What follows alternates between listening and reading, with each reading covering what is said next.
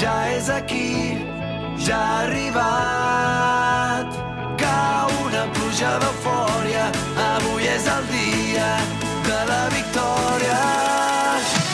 Aquí comença la tercera temporada de Futbol Català, amb Marc Marvà. L'entrenador d'un equip de luxe on també presenta el directiu de l'Àtico, Jordi Montalvo. Produeix el jugador de l'Horta, Samu Omedes. A les xarxes, l'exportera de l'Europa, Mònica Aguilar. I sota els tres pals del programa, el gat que es converteix en tigre, Jordi Bracons. Benvinguts al nostre futbol. Benvinguts a Futbol Català, amb Marc Marvà. Ja tornem a estar molt dins, ja bateguen els camins de Copa. Hola a tots i totes, benvinguts, benvingudes al podcast de Catalunya Ràdio de Futbol Català. Avui això serà una mica complicat. Eh, per aquells que ens escolten, tenim sobre la taula un desplegament de què no ha de ser les vacances Què no s'ha de menjar? dels futbolistes eh, amateurs, semiprofessionals. Jordi Montalvo, Samu Omedes, Jordi Bracons, benvinguts. Com esteu? Com Què tal, esteu? rei? Com estem? Tot bé? No parles del teu rècord? Quin rec... meu rècord? Que no, De, a la més precocitat. Home, o sigui, el tio, de més, el tio que ha fet un gol més ràpid en la història de la Oh, Champions, veure, de la Champions Aguilar, for Maria Pedrito. Abad. Mònica Aguilar, Maria Abad, benvingudes. Bona tarda. Què tal, Marc? Nacho Lusardi, benvingut. Buenas tardes. A veure, avui parlarem de nutricionisme una mica amb la nutricionista Maria Abad i de la preparació esportiva, preparació física que necessiten els jugadors en aquest període ja de, de vacances. Eh, donarem algunes claus, no, Maria? És l'objectiu. Eh, amb aquest d'avui, amb tot això aquí sobre la taula, és tot el que no s'ha de fer, en principi, no? Galetes Príncipe, eh, xutxes, què més tenim? Hi ha una mica de tot, no? També tenim... Home, pan de leche, si us plau. el, teu pan de leche, Pan de leche. Això tallem-ho. En honor, eh? En honor, a, en honor a Maria Abad. xutxes també. Sí, que tot això no, Bastant o sigui- típic. Eh? Tot això durant vacances podrem o no podem? Moderadament, no? Home, Sí. uepa, eh, ha obert la porta! A veure, Uepa! no, no, no, Espera que Samu està baixant amb el carretó al súper. M'han obert la porta, ara m'hi unes, tiro, eh? unes llaminadures d'aquestes amb un gin tònic es pot. Perfecte. No hi ha cap aliment prohibit. No hi ha cap aliment prohibit. Està molt bé. Obvi, obvi que no, però amb moderació. Amb moderació, bé, posarem una mica les... Això, dos vegades al dia. No.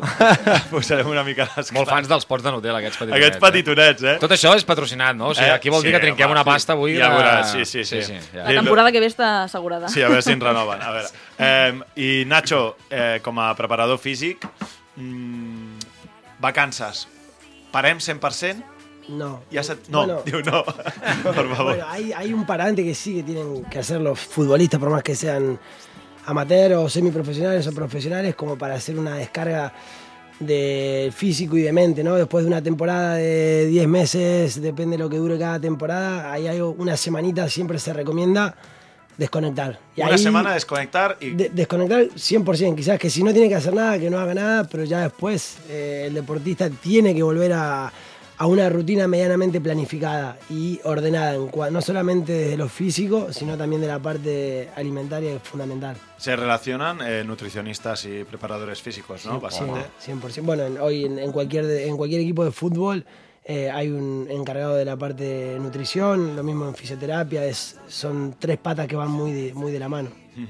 Eh, Samu, tu has fet aquest peron ja o no? De la setmana? Se t'està allargant, home, em sí, sembla. si ja està de, vacances porta a, un mes. a Cap Verd. Camilo, se li està allargant al Samu la Sigue, setmana. sigue de vacaciones, Samuel, ¿no? He de dir que vam acabar la temporada una mica saturats i Ja. vam arribar a un límit que, que jo crec que és bo també, aquest, aquest peron, aquestes, jo crec que han sigut tres setmanetes que encara no... Ja encara t'està no allargant la setmana de I, vacances. I tinc planificat començar Sí. a fer coses a partir de la setmana vinent. Va, Molt bé, o sigui, faràs un mes. Faré un mes de vacances Un i mes- un mes abans de començar la pretemporada... Per estarem tant, multipliques per 4 el que recomana un preparador físic. Està molt bé. Sí, està molt bé. Com... Bueno, Però está muy bien. el tio, el tio renovat, ja. I... casualment ho multiplico per 4, un per cada gol dels que he ficat Oh! aquesta Ja tirant fitxetes, eh? Ja tirant Bé, fitxes. un, si em deixes abans, Sí, sí, abans sí, de sí. començar i entrar a la teca, hem passat Sí. per sobre un comentari d'en Monti és que Quin aquesta era? setmana s'ha marcat un dels gols més ràpids de, Home. de, de, de la Champions for Pedrito, així que Totalment. no sé si el podem veure, si, si Ah, el company. Home. Santi, tindrem l'únic gol que no s'ha narrat de la història, imagina't si és Ja, ja, Ah, exacte. Està cantant la... Alineació. A veure, a veure, a veure, sí, sí, sí. Carlos Martínez. En atac i amb la punta d'atac a Marc Marvà. Són els Clar, sí, 11. sí. Au, Marc Marvà i gol! El meu nom, pam, gol. Clar, encara s'estaven narrant els 11 i en Marc arriba i marca un gol que... que 51 segons, eh? I és tot el que vaig fer, eh? No, home, ja. Però, però, sí, ja em vaig retirar. Qui era el porter i quan vas pagar? El porter... No, Jaime... Ah, no, Jaime va jugar a la segona part, Jaime González de, Home. de US a la segona part. Tenia a, a Òscar de Manresa, també, al meu equip. I ara, ostres, ara, ara em pilles que era el de la primera part del, de, de l'equip rival, eh? Per Però tant, no va haver-hi- no va haver-hi a Mantini, que es va estar... Des de que vaig fer el gol, rajant El porter tota la, no era el tota fill de, part. de Javi, no? No. Perquè després va sortir... Ah, sí, després va sortir... Oh, aquest moment va ser, va ser espectacular. Surt el fill d'un de, del Javi Sánchez en el partit benèfic i, òbviament, li vam tirar tres o quatre pilotes rases perquè l'agafés i, i agafés confiança.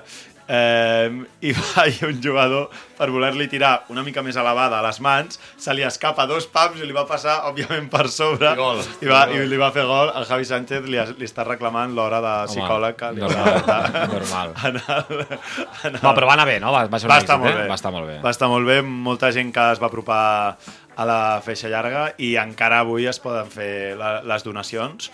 O sigui que tot pel, pel Pedrito, que també va ser present, el fill de, el fill de Mantini. Una gran festa eh, del, del, del futbol català que va començar així. Com la d'avui, ah, menjant? Amb el Amb el gol. amb el Amb el teu gol. amb el gol. A veure, el porter menjar, el porter Va. menjant. Jo obro alguna cosa, Sí, eh? obrim alguna coseta, no? Aquí per la gent que ens escolta per, eh, pel podcast en àudio, això són una mica de... El que... Hòstia, no em surt el nom de- d'això. Kikos. El que ven a ser Kikos. Sí. Kikos. Kikos. A Sabadell, xurruques. Churrucas, ¿eh? En, en argentino, Nacho. Fa- eh, pipas. Pipas. O girasoles. Girasoles. ¿eh? Home, Esto no son pipas. Ah, que- no, no, pipas, no, no, no. alguno lo confunde ver. por otra cosa, ¿eh? De noche, pero bueno, dime, sí, sí. Ah, no. Venga, ¡pam! Esto no, esto no son pipas. No, no, no, no. Es No, imposible ¿qué que sean ¿Qué pipas. No, son- son- Estos son, eh, es maíz. Ma ah, maïs, Eh, perfecte, perfecte. Sí, El maïs què tal, eh, Maria Abad? Eh, ens funciona? Bueno, com a... Depèn, aquesta A cocció, diguéssim, o sigui, el maïs com a tal, si te'l prens tipus un mazorca i tal bé, però... Aquesta no. Aquesta... Els eh, mítics Kikos no Els acaben de- Kikos Blat de moro a la manilla, per favor. però- Blat de moro a la manilla. Ja els hem obert, eh? A veure, Mònica Aguilar, la- les Príncipe, com, com, Bé, bé, bé. com quan eres jugadora de l'Europa, et recomanava en Príncipe a la pretemporada? Quan era jugadora de l'Europa, odiava les pretemporades fortament. Sí, no? O sigui, vaig trobar l'altre dia que t'ho vaig ensenyar... Sisplau, no, no, ho llegirem, ho llegirem. Vale. És a dir, No fem llegirem spoilers. planificacions No esportives, eh? leeremos algunes planificacions, Nacho, eh, esportives de jugadors com Samu a l'Horta, quan la, eh, quan la Mònica era jugadora de, de l'Europa també, d'aquestes que us agrada tant fer els preparadors físics. Amb i dibuixets que, i tot, eh? Des d'aquí avancem a tots els preparadors físics dels clubs, als jugadors, i fan un car relatiu, eh? Sí, Feien un car relatiu. Un, un dia hauria, hauríem Sí, de fer un... un Mira, Bracons, mira. un dia hauríem de fer... A veure, està sucant un pan de leche amb la Nutella, eh, Bracons? Perfecte. És una magdalena. Ah, Madalena, vinga. Am- Millor encara, més greixos. Un dia hauríem de fer una enquesta Sí. seriosa entre tots Sí. els futbolistes i futbolistes um, del futbol català i futbol femení de quin percentatge compleixen d'aquests uh, plànings de pretemporada i si la gent és sincera, Un 10%. O quants arriben a, a menys del obrir, 40%. o a obrir el document. Hauré... Espera, espera, espera. Maria, tu compleixes? Jo hauria de dir que 100% cada dia. no. Hauria de dir, Ah. hauria de dir que... La però- realitat? La realitat, no. O sigui, a veure, si soc sincera, sí, sí que el faig, però tot eh, al peu de la lletra, tal i com està en el document, la, si et soc sincera, no, no. no. Perquè, a veure, Nacho Ulsardi, tu que has sigut preparador físic de canvi de LED, eh, de l'Atlètic Sant Just, quan confies en que els jugadors seguiran allò? O ho poses ja molt més perquè saps que després no faran cas de tant? O... Si, si conoces al grupo, no sé, en el Cambiaret yo creo que había 4 o 5 que lo podían hacer. Claro. De, de 22.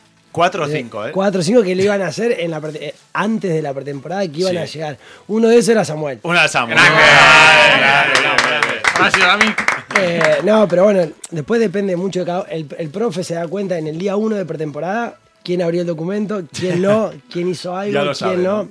Cuando haces las primeras evaluaciones, ahí ya un poco te das cuenta. Lo importante es eso, que, que el jugador en el, en el periodo de transición, cuando sale de, de la, temporada, de la temporada, que empiece a hacer algo, eh, es fundamental. Y, eh, por eso también se trabaja ahora muchas cargas en este periodo de transición de Oh, sí, sí, sí. off-season. Sona. Para- porque después en pretemporada están lo que me mostraba Samu, o sea, las cargas son todos los días. Espera, espera. Això que acaba de passar... És que no tinc ungles, no tinc ungles. O sigui, un moment. Puc explicar? Et veig el que acaba de passar. O sigui, Jordi Mortal. Perdó, que no tinc ungles, no tinc ungles. He hagut de- he hagut d'apretar el, el, el, el, plàstic aquest que hi ha aquí i he fotut el dit a dins de la nocilla, perdó. El tio, Ah, després... Jordi Montalvo intenta obrir una capseta de nocilla amb el dit, que té aquest plàstic així una mica dur, Ai. i que has acabat eh, fent el buit, no? Sí, una mica. teniu molta calor, sóc jo. Estic, estic, no sé si és el menjar o estic suant. com- Escolta, estic xurrejant per Oh, sota la Déu meu, setmana. quina calda. Bueno, va, arrenca-ho, arrenca-ho, això, nano. perquè Mare no, meva. Arrenca-ho, que... Eh, profe, com que tenim que, que entrar en la preparació física de l'off-season i després també ha de la pretemporada, eh, sisplau, fem una petita aturada, que Montalvi s'acabi s'acabi la Nutella i seguim. Sisplau, Santi, sisplau, per això no. Busca'ns a Twitter i Instagram, arroba futbolcat, guió baix, ràdio. També ens trobaràs a Facebook i YouTube. M'he enamorat al supermercat He trobat l'amor al lloc menys esperat Aquí ens hem enamorat del futbol català des de fa anys. El juguem, el presidim i, sobretot, te l'expliquem. Futbol català, amb Marc Marvà.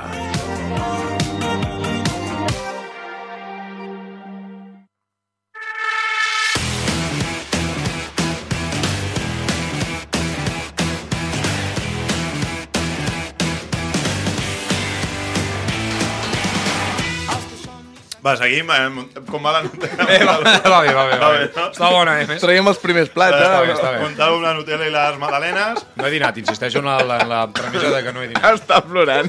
La Mònica està plorant. Bé, de moment intentarem transmetre-li a la gent que ens escolta el bé que ens ho estem passant aquí amb aquesta...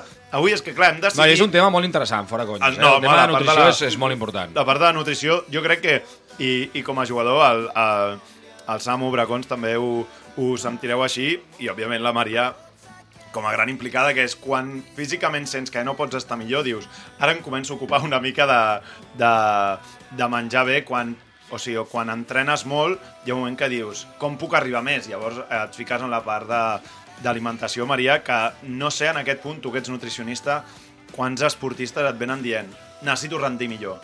Com ho fem? I a partir d'aquí agafes amb la part eh, de nutrició, no? Sí, jo amb això fico l'exemple amb l'Europa, per exemple, que he començat aquest any a portar la nutrició de, del primer equip masculí el femení. Uh -huh. uh, al final, clar, molts jugadors doncs, i jugadores no cuidaven l'alimentació i, i era algo que, bueno, per desconeixença, per desconeixement, doncs, menges el que... Per tant, un, perdona, eh? el teu sempre. palmarès és una nutrició... O sigui, si un equip et contracta com a nutricionista, el fas pujar de categoria, no? Seria ara mateix el teu palmarès, Exacte, no? Vale. eh, perfecte. Doncs pots sí, seguir, sí. pots seguir, Així perfecte. és. eh, no, bueno, això, que, que hi ha jugadors doncs, que um, no cuidaven l'alimentació o no li donaven la importància que, que potser doncs, té i, i arrel doncs, de seguir un planning estructurat, um, acord a les necessitats que, que té cada un, doncs sí que hi ha jugadors i jugadores que, ostres, han fet un canvi de rendiment important. Jo crec que també és molt important quin tipus de composició corporal tens en el futbol i l'alimentació té un impacte directe no, amb això. I hi ha jugadors, doncs, això, que arrel d'aquest any de canviar doncs, han perdut molts quilos de greix, han mantingut la massa muscular i es senten doncs, també molt més lleugers. Prevenció de més- lesions, també. A de vegades no som conscients de, de quina importància Tant. té una bona alimentació Sí. en la, la prevenció de lesions. Jo crec que, i ho sabreu millor vosaltres dos, que ara mateix en el futbol d'avui en dia, sigui professional o no, és impossible separar l'entrenament de l'alimentació. És a dir, jo crec que per, per tenir èxit a, nivell individual i col·lectiu ha d'haver-hi una, una bona base de- d'alimentació perquè si no és que no arribes a competir ja. Sí, sí. Nacho, ¿están de acuerdo o no? Sí, no, no, 100% de acuerdo. En, en Argentina una vez hicieron un, un estudio, eh, el- los chicos que venían de clases media-baja, o sea, eh, con mala alimentación de pequeños, que después han llegado a ser futbolistas profesionales, eh, sufrían, tienen muchísimo más impacto en las lesiones musculares y sufrieron muchísimas más lesiones que eh, la media que tenía una nutrición un poco más amplia y más eh, consistente en su primera edad. O, és ha, importantísimo. fins i tot en les edats, vols dir, eh, més de quan tenen 3, 4, 5, 6 anys. Fins i tot aquí pot influir en un futur la- l'alimentació, vols dir, no? amb això, Nacho? Y bueno, el tema de las lesiones musculares va muy implicada con, con la alimentación y seguramente lo que, lo que comes de, ni- de niño, si has podido consumir buena, o sea, alimentación buena Ya, ya, ya. O, o en buenas medidas, quizás en países sudamericanos hay gente que pasa bastante hambre y el fútbol, hay muchos chicos que llegan a jugar al fútbol como el único medio de... De, De salida, supervivencia, casi. exactamente, que por ahí no pueden estudiar y tal, y después sí que le- les pasa un poquito de, de factura la, la mala alimentación, el tema de los también de la parte ósea, va todo un poco muy de la mano. Digues. Exacte, jo d'aquí em, sumo a aquesta idea. Avui estem fent molta conya i, i tot això, però, però des de l'experiència personal eh, crec que bueno, la, meva, la meva primera etapa de jugador amateur em sembla que vaig patir, no sé, van ser 6-7 lesions musculars i va arribar un punt en el que vaig haver de decidir que si volia seguir jugant, després a més d'una lesió de lligaments creuats, havia de cuidar certes coses i a part, arrel de cuidar tant la nutrició com un aspecte més de preparació física, crec que bueno, hem fet un canvi en les últimes 3-4 temporades eh, no he patit gaires lesions o una per temporada, per tant aquest rati ha baixat molt i Coincideix quan has començat a deixar de sortir de festa, també? Ah, bueno, pots, pots, pots sumar Bueno, és que una ara, miqueta. ara no, jo tinc aquí la paraula alcohol, que, Clar, clar, que si ara la tractarem. l'alcohol és important, també. Però sí, sí. Exacte, però des d'aquí un, un cas pràctic d'una persona que, per la gent que ens escolti, que ens pot escoltar jugadors tant d'etapa futbol base com d'etapa amateur, doncs, aquí un cas d'una persona que es lesionava 6-7 vegades a una temporada i en l'arrel de cuidar tant la nutrició com les sortides també una Sí, miqueta i la, totalment, prepara i totalment. la preparació física, doncs podem arribar a un punt en el que el rendiment no, la, la pilota no la controlaràs millor, però... Bueno, però faràs més, tu, faràs, tu en el teu cas fas més gols. Exactament. No, és veritat, no, no, arribes millor en els moments finals de partit. Sí, home, arriba per rematar que flipes. Està clar. I jo crec que una cosa que no, encara no... O sigui, que hem parlat d'això, que cada vegada s'està implementant més tant al- a nivell nutritiu com a nivell de preparació física pre-entreno i post-entreno. Um, però crec que hi ha un tema, un element molt important que, que no hem dit encara, que és el tema de la constància. És a dir, que segurament us trobeu molta gent que diu sí, vull, vull fer-ho, vull tenir unes sessions de, de preparació per estar millor físicament, o vull tenir unes sessions de nutrició per començar a menjar bé, però que després segurament el més difícil de tot és trobar aquesta consistència de dir, vale, ho aplico durant un temps perllongat a la meva vida, perquè és molt senzill. I Els- convertir les en dos- una rutina o manera de les viure, dues no? primeres setmanes ho faig i noto alguna però després doncs, eh, em despisto, m'empano a casa meu i, i ja no ho trobo. Llavors, no sé quanta gent us trobeu això, que, que comença però que ho deixa a mitges i realment després ho nota amb el rendiment i us ve al cap d'un temps. Sí? Eh, jo, en el meu cas, crec que ve molt vinculat, o sigui, quan l'esportista comença a fer els canvis i comença a veure els beneficis reals que té canviar l'alimentació, eh, és que l'esportista ja no deixa. Perquè, o sigui, em, no, no, no em trobo amb esportistes que comencin i després ho deixin. Ja. Perquè és que eh, els canvis són tan importants no? I, i tan visibles que... En per- quant de temps ho pots notar? És a dir, posa que La, la, Samu... la pregunta del millor que es fa qualsevol persona. No, no, no, Depèn, no, però no, però és no, que- no et parlo de, de, de, de, de físicament, eh? Et Sí. parlo de... Eh, a nivell de rendiment Un, un exemple esportiu. pràctic, el Samu comença a pretemporada. Quin dia comenceu a mort a pretemporada? 10 d'agost. Vale. El... Bona data, eh? Agafes amb el Samu quan... És a dir, quin objectiu hauria d'agafar un nutricionista i un jugador per notar, hauria de ser una temporada, no? No estem parlant de tres mesos, no? A una temporada, o quina seria la planificació? Samu, comencem el 10 de juliol, comencem ja. Quina planificació li, li faries a un jugador de futbol que comenci el 10 d'agost la pretemporada, per exemple? El- O sigui, diria que depèn molt de cada jugador. Eh, el que és superimportant des del primer dia és analitzar la composició corporal. Vale. O sigui, um, és Aquí molt tenim una comú- bèstia. Percentatge de greix per sota del 8%, massa corporal... De- Primer hauries d'avaluar una miqueta doncs, com està a nivell físic, Sí. eh, perquè la composició corporal té una relació directa amb el rendiment. Vale. Aleshores, veure per una banda això i després també avaluar doncs, quins hàbits alimentaris té, no? i a partir d'aquí doncs, fer els canvis eh, que siguin necessaris. És que dependrà molt de cada jugador. Mhm. Hi ha jugadors que, per exemple, que parteixen des de la pretemporada superbé i es lesionen. Llavors has de fer un planning alimentari més dedicat a aliments antiinflamatoris, per ajudar a una bona recuperació, eh, o hi ha altres jugadors, per exemple, que parteixen d'un estat amb molt poca massa muscular, llavors, bueno, conjuntament amb una el bona... preparador físic. Sí, amb un bon entrenament eh, doncs fer una planificació alimentària per ajudar a guanyar massa muscular, o jugadors que comencen doncs, més passats no? de, Sí. de greix i que has de fer una rutina alimentària per intentar doncs, afinar i, i... Llavors et diria que, clar, depèn de cada Depèn de cas, cada, no? no? um, els canvis també es noten d'una manera o d'una altra o... Vale, llavors ara, per anar a nivell nutrició, eh, de nutrició com tota una temporada és ara, de vacances, què recomanes? Bueno, jo Feel recomano... free, eh, a l'alcohol, més, menys, com que... A veure, quin és... Si No, dius- de, po- de si, zero... Si ve aquí i diu contra més alcohol, millor, flipa. No, no, però vull dir, ja fins i tot, jo que sé, jo recordo un, un, un preparador físic que ens va dir si tens que beber, beber no sé quina beguda que té menys greix, fins i tot. I jo Les dolces Bueno. millor que no, no? Les begudes dolces. Jo crec, bueno. jo crec que és molt important desconnectar, o sigui, perquè si no al final com a jugador jo crec que tens moltes càrregues al final, o sigui, una és la preparació física, els entrenaments que has de fer, eh, la pressió mental d'estar competint, eh, i bueno, l'alimentació és una altra pressió mental, no? Sí, sí, sí. I jo crec que és molt important que Per tant, desconnexió període... fins pretemporada, gairebé. Sí, però, però no desconnexió de com lo que quiero cada dia i Sí, menjo, diguéssim, aquests. Exacte, o sigui, seguim Això no, eh? O sigui, estrellites cada dia per berenar, fan de Però- leche amb Nutella, no ens interessa aquest No tema. ens interessa. Una cop a la setmana, Per exemple. Per és exemple, que, vale. sí, Un cop a la i setmana, Samu. Jo que sé, per exemple, un, un jugador, no? Al final, mm, si tens una competició el dissabte, doncs serà molt important que durant la setmana mengis bé, que el divendres sopis bé, que al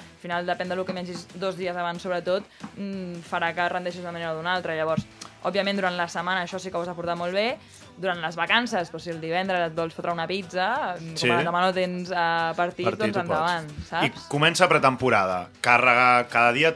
Eh, posem l'exemple de l'Horta, que per cert, pots anar traient alguna frase que tens Sí, tu sí, en el, sí, en el sí. d'això de l'Horta, Ara que és molt interessant. Ara que... I, I la de l'Europa també, que et van passar tu altre no dia. Mònica, sisplau. La, la tinc si vols. Eh, sí, perquè ara quan anem amb el profe traurem aquestes, traurem aquestes frases, No, variando. Perquè, eh, aleshores, es- estaves dient alguna Nacho? Que... No, le, está- le estaba preguntando Sí. Cada cuánto tiempo hacían las mediciones antropométricas para ver el tema de la composición corporal. Ens ho pots dir en un Cada- idioma que puguem entendre? Tio, les que, Però amb la pinça que Sí, tira les greix. per saber el greix. I aquest tio juga a que- futbol. Això no, ho ha fet mai, això. No, és, per atracador ¿Nunca te futbol. hicieron una medición antropométrica? Però jo he de xutar la pilota i parar els davanters. No? Jo no he de Per saber que és una, per demolició ens- antropomòrfica. Ens, ens antropomòrfica, diu. Ens Cada escolta cada quan la feu? Més i mig, dos mesos? Mensual. Mensual. Mensual, eh? Cada, cada mes, sí, sí. Vale, Maria, llavors, comença la pretemporada, un jugador, no, el lògic és que entreni cada dia un dia de descans segurament durant un mes, que és la prèvia. Uh, durant la pretemporada, quins aliments sí, quins no, què és més important, hi ha moltíssima càrrega. És que és, és això, o sigui, dependrà de com partim. La gran majoria de jugadors, normalment, com que venim d'una temporada de desconnexió Sí. d'alimentació, de potser no entrenar tant, doncs normalment el jugador arriba a la pretemporada una mica més passat de greix i, i normalment durant la pretemporada el que es fa és una planificació, et dic amb la majoria, eh? Sí, però com et dic, no, o sigui que clar, clar, a cada un pots majoria, dir... clar, clar. Però és, lo normal és que vinguin una mica més pujats de greix, llavors normalment la pretemporada l'objectiu sobretot és aconseguir aquesta composició corporal perfecta Vale. per començar a competir ja bé. Llavors, bueno, la planificació es basa en, en això, sobretot durant l'agost. A veure, abans d'arribar a aquesta pretemporada, el que parlàvem, eh, i ara, ara anem amb el profe, eh, el profe Lusardi, que és que li diem profe perquè a Argentina els preparadors físics són los profes, Sí. no? Però, eh, Nacho, molts jugadors reben, eh, Samu, Sí. algunes instruccions. A veure, quines instruccions heu rebut a l'Horta, per Bueno, exemple, que ens agraden He- tant? Hem rebut moltes instruccions Sí. sí. respecte a exercicis, eh, quan, quins dies hem d'entrenar, amb quina intensitat, però hi ha una especialment que ens ha, ens ha fet bastanta gràcia aquí eh, i us, la, us llegiré textualment. Textualment, a veure. Controlar el peso durante este periodo transitorio. No hay que hacer dieta estricta, simplemente sentido común, puntos suspensivos.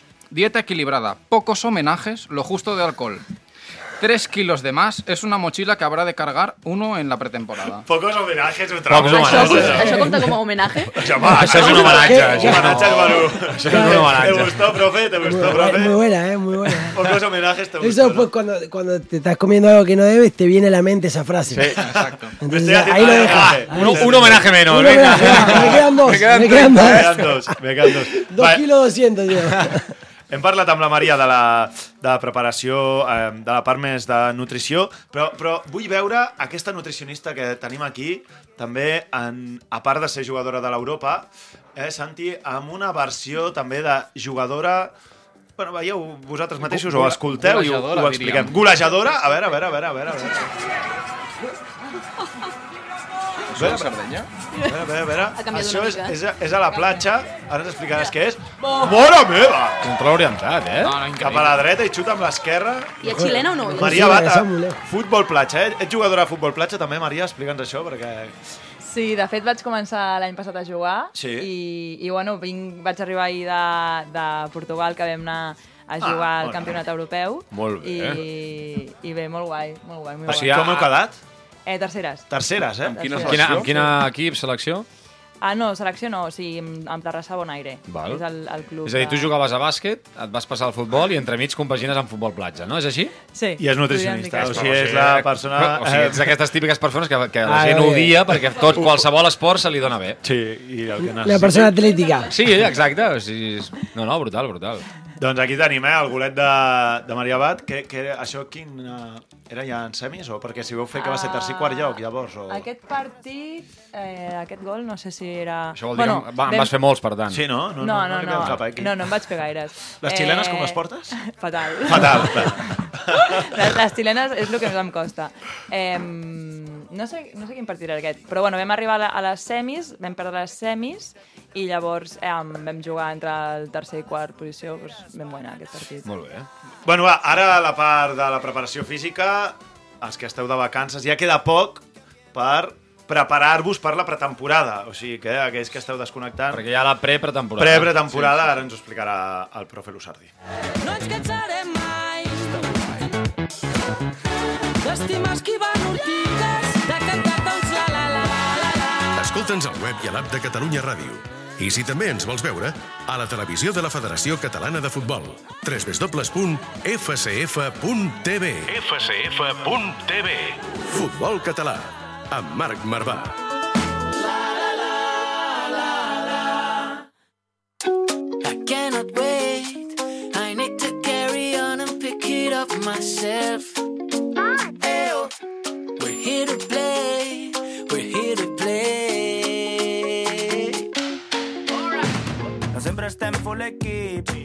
Doncs una mica aclarida ja la part de nutrició, amb estrellites aquí a la boca príncipe. Eh, anem a la part de preparació física. Nacho, a veure, els jugadors ara estan de vacances, no? La majoria han acabat a finals de maig, porten 15 dies, 20 de vacances d'aquest mes de juny. Què recomanes? Les pretemporades comencen, els jugadors de tercera, jugadors ja de segona ref, potser comencen a finals de juliol. Amb aquests ja es fa una part prèvia a la pretemporada abans d'arribar als clubs. A ver, com ho prepareu, això? nosotros siempre recomendamos el, el- la- el periodo de desconexión total sí que tiene que existir y después hay un periodo que si bien no está planificado y tal que el ju- el jugador puede empezar a hacer actividad física de vuelta y quizás le gusta ir a jugar al pádel y va y va a jugar al pádel o le gusta ir a nadar o juega con amigos un partido esa parte puede estar en, el periodo este de off-season, de transición. Pero después hay algo que tiene que estar eh, estructurado y planificado, que es eh, el, el trabajo de pre-pretemporada para que el jugador realmente llegue a la pretemporada en un punto de condición física alto, que no sufra esa pretemporada y que, que también ahí está el punto de diferencia que hace por ahí o que puede llegar a ver con otros jugadores que realmente no hacen eso lo hablábamos recién, es una parte compleja porque si realmente no estás con el grupo o con el prepa, es difícil que a uno, que uno, Un sol, solo, un uno sol. solo pueda, pueda hacerlo. Si tenés un entrenador personal, se hace mucho más fácil porque te, te hacen la planificación, te manejan, te dosifican las cargas te- y es importantísimo aquí en esta parte las cargas. eh, que es un periodo donde el preparador físico puede cargar al, al Sí, hay deportista. mucha carga en ese Exactamente, puede, puede cargar al deportista porque no tiene eh, los trabajos para, o sea, el, el- el día de partido, que, o tiene que bajar o compensar cargas porque el deportista después a la noche tiene que ir a su club. Eh, hablando de lo que es esto, ¿no? Primera catalana, super- lo que va a ser Superliga, o lo que puede ser equipos que entrenan de noche y con jugadores que trabajan Claro.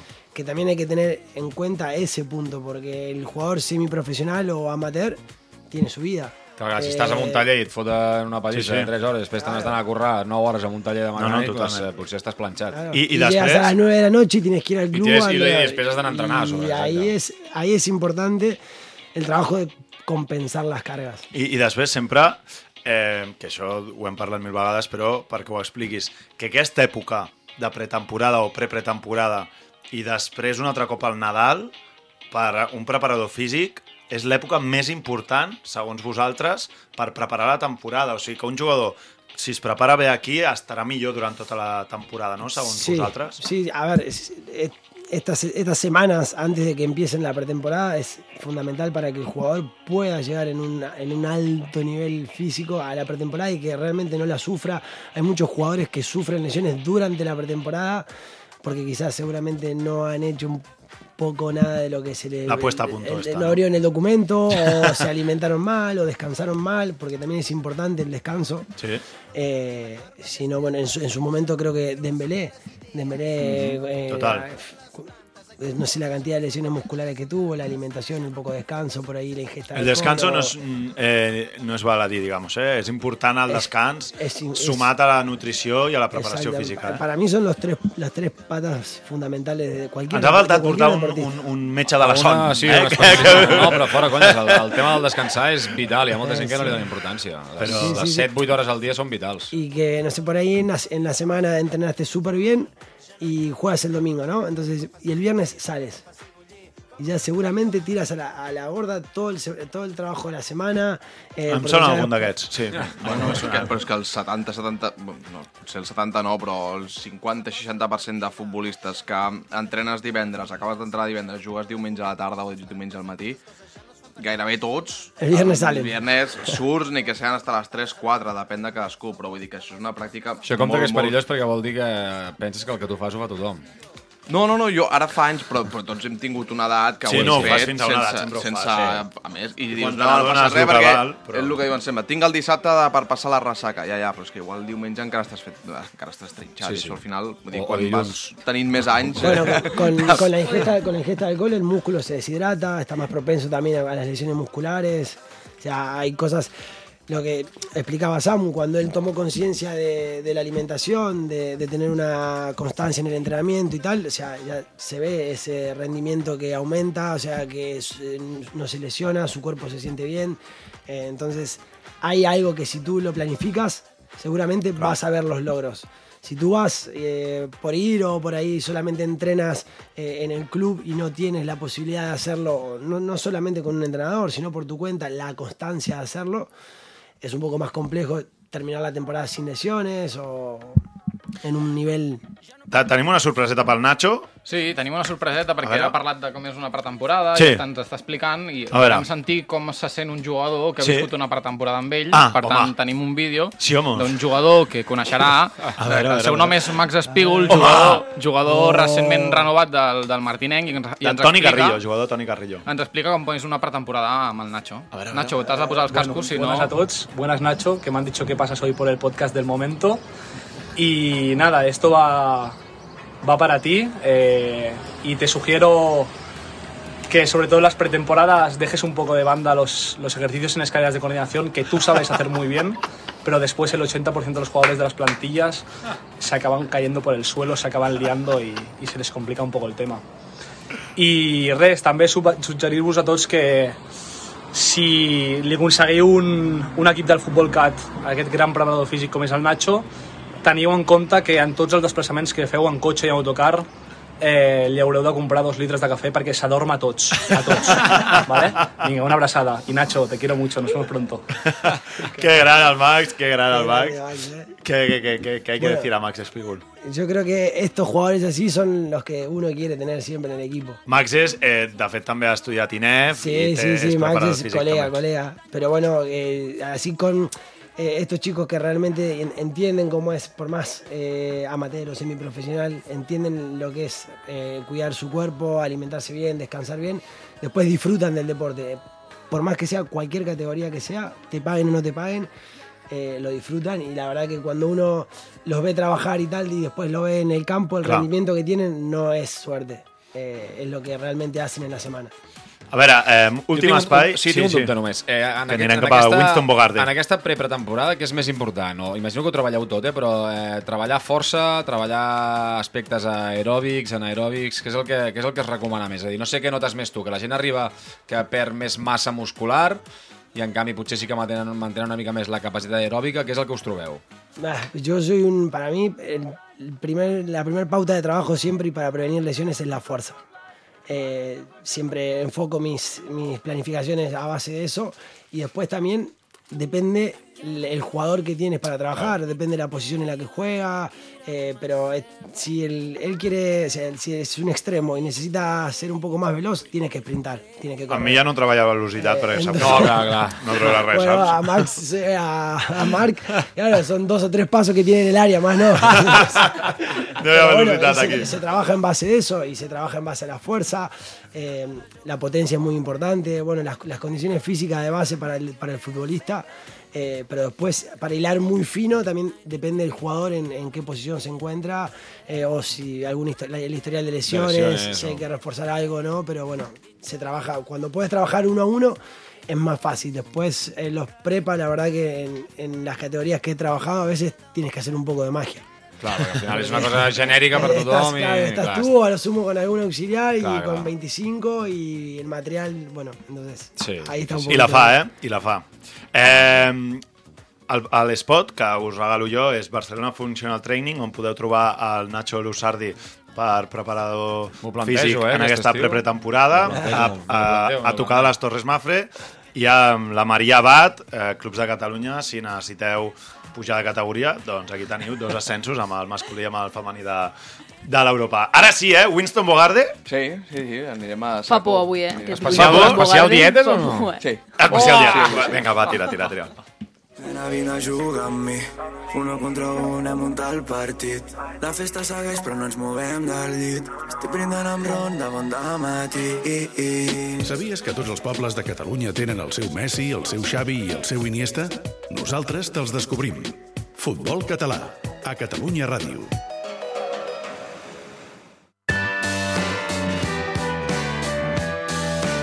Winston Bogarde, amb Jordi Bracons. El gat que es converteix en tigre.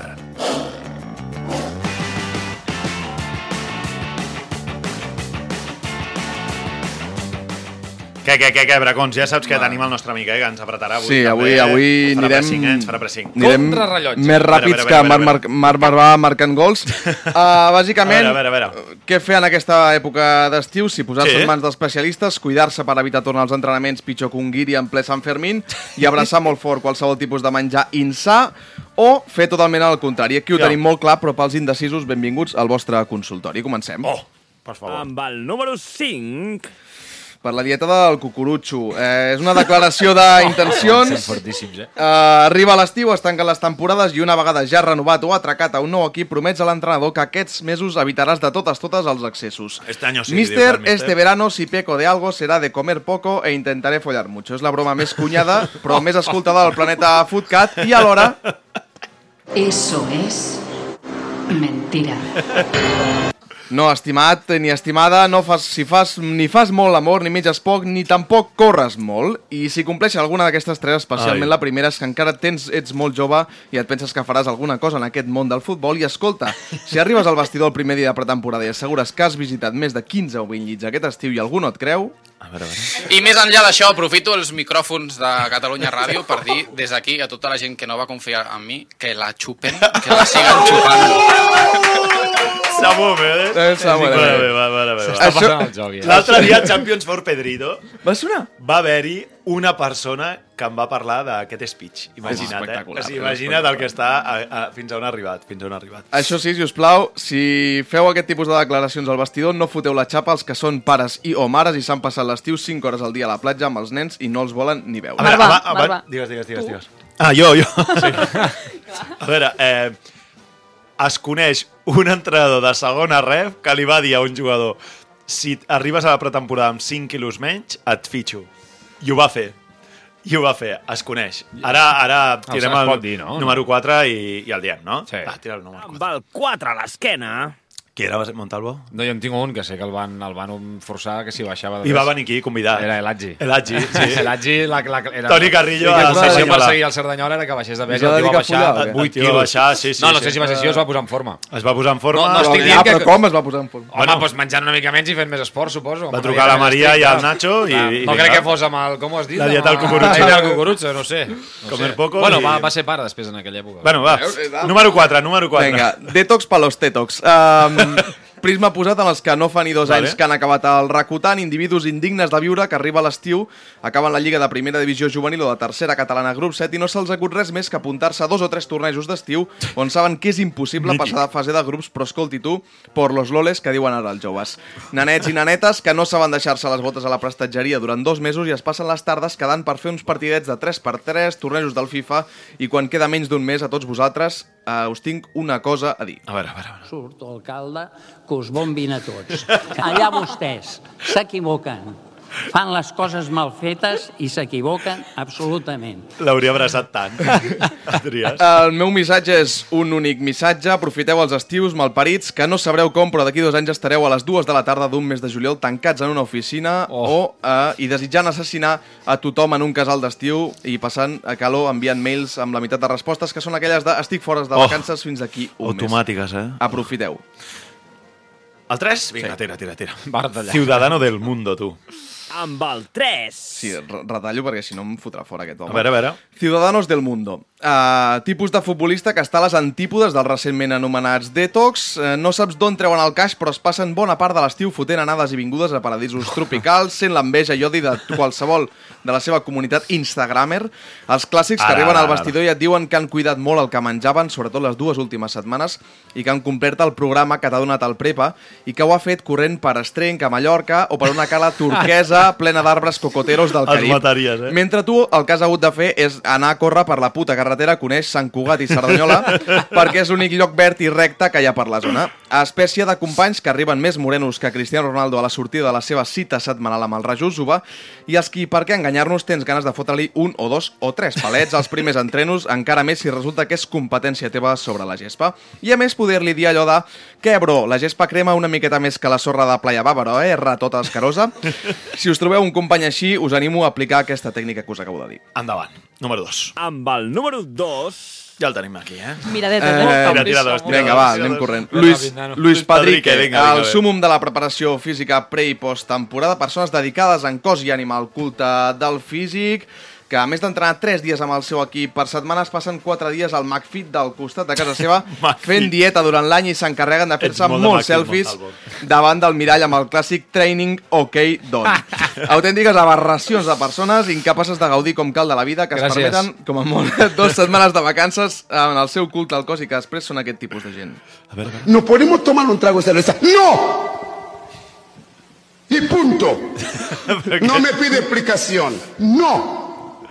És que si no em podran fora. Gent que quan se'n va a prendre alguna amb els amics agafa un Aquarius perquè a les 7 té entreno al gym i a les 9 i mitja de la nit un pàdel d'hora i mitja. Persones que claríssimament no estimen a la seva parella, els seus pares o els seus fills, o com diria el president Núñez, Sí, sí, sí, això no es pot permetir. El pressing és alt, Això és motiu de ser eh? indeseable. Eh? a, a tots vosaltres us admiro, envejo i sento pena a parts iguals. Anem amb el número No, 1. no sé No, si no, tens no ens temps. entra, No, no no, ens no, entra, no, no ens no, entra. El no, número u, no el- l'estàs veient, però... Farem, El- farem versió TikTok. El número 1 el podeu Sí, sí, veure en el nostre, en el avui nostre hi haurà TikTok. assassinat, si no. Montalvo, eh, Lusardi, eh, Maria, moltes gràcies. Bracons, el número 1 el fem via TikTok. El I a tots vosaltres. super- T'he fet la Mònica. Eh, ja. adeu Samu, adeu Santi, adeu Mònica. Moltes gràcies. Adeu a tothom, eh? Visca el futbol català. Cuideu-vos, prepareu-vos, mengeu bé. Adeu, adeu.